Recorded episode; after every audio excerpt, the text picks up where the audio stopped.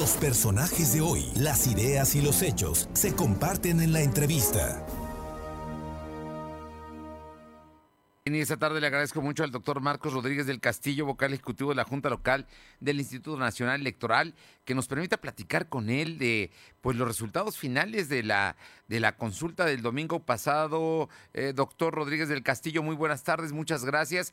Y Puebla rebasó la media nacional, está dentro de los estados que más salieron a expresar su opinión ante la consulta presentada el domingo pasado. Muy buenas tardes y muchísimas gracias. Gracias, Fernando. Muy buenas tardes. Un gusto estar en tu espacio. Efectivamente, como bien señalas, en el estado de Puebla se logró una participación por encima de la media nacional, mientras en Puebla participó en la consulta popular un 8.5% del listado nominal de electores a nivel nacional. La, el porcentaje de personas que participaron fue el 7.04%. En Puebla se recabó un total de 409.226 opiniones, el 97% de ellas se inclinaron por el sí, 397.270 personas, 1.6% por el no, 6.713 eh, personas y anularon su papeleta 1.3% de participantes, es decir, eh, encontramos en las urnas 5.243 papeletas anuladas.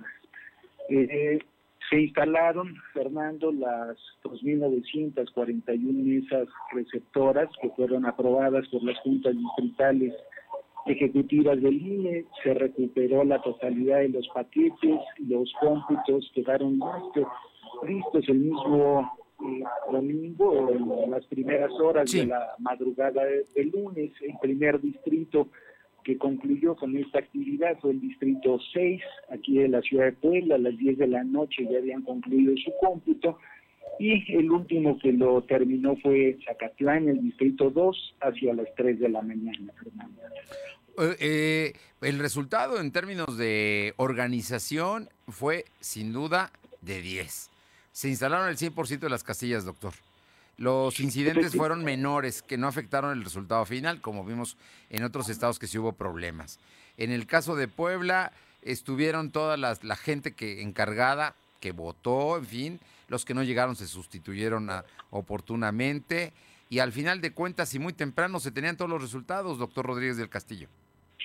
Sí, efectivamente, eh, Fernando, hacia las nueve de la noche se dio a conocer el resultado del el resultado del conteo rápido que mandó a hacer el INE, cuyos resultados pues conocimos y fueron muy cercanos al resultado de los cómputos.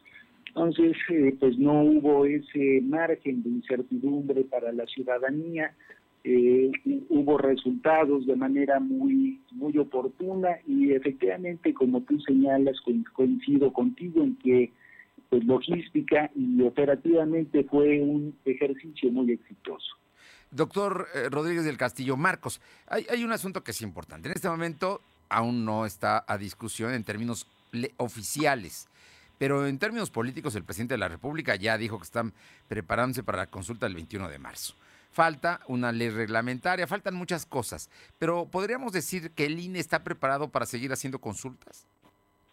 Sí, por supuesto, Fernando. Yo creo que la consulta popular es un mecanismo de democracia directa que llegó para quedarse. La ley federal de consulta popular establece que cada año se podría llevar a cabo un ejercicio de este tipo. Eh, en el INE estamos ya preparados para que en marzo estemos organizando la consulta para la revocación del mandato y seguramente en agosto un ejercicio como el que vivimos el pasado domingo. O sea que el 21 de marzo sería la revocación del mandato y quizá en otro momento, de acuerdo a la ley, con firmas o con una convocatoria eh, expresa, podría suceder una, una nueva consulta para agosto siguiente eh, en otro sentido. Efectivamente, así lo prevé la ley. Eh, de tal forma que nosotros el primer domingo de marzo pues, estaremos organizando esta consulta para la revocación del mandato y si así lo solicita el presidente de la República o el 33% de los integrantes de la Cámara de Diputados o el 2% de los ciudadanos registrados en el listado nominal, estaríamos nuevamente organizando una consulta como la del pasado domingo, eh, seguramente con algún otro tema, con alguna otra pregunta aprobada por la por la Corte, pero pues estaríamos inmersos en un esfuerzo de este tipo también. Pues, doctor Marcos Rodríguez del Castillo, vocal ejecutivo de la Junta Local del INE, te agradezco muchísimo, como siempre, todos estos datos. Nos permitiste acompañarte en todo este proceso de organización y creo que ustedes ya están poniéndole punto final a este tema porque pues ya corresponde a otras instancias resolver qué es lo que políticamente sucederá. Así es, Fernando, pues muchísimas gracias. Eh, ustedes, los medios de comunicación, fueron muy generosos con nosotros en brindarnos espacios para la difusión de este ejercicio que concluyó el pasado domingo. Un fuerte abrazo y muchísimas gracias. Gracias, Fernando. Buenas tardes. Muy buenas tardes. El doctor Marcos Rodríguez del Castillo, ahí listo el INE para otra consulta.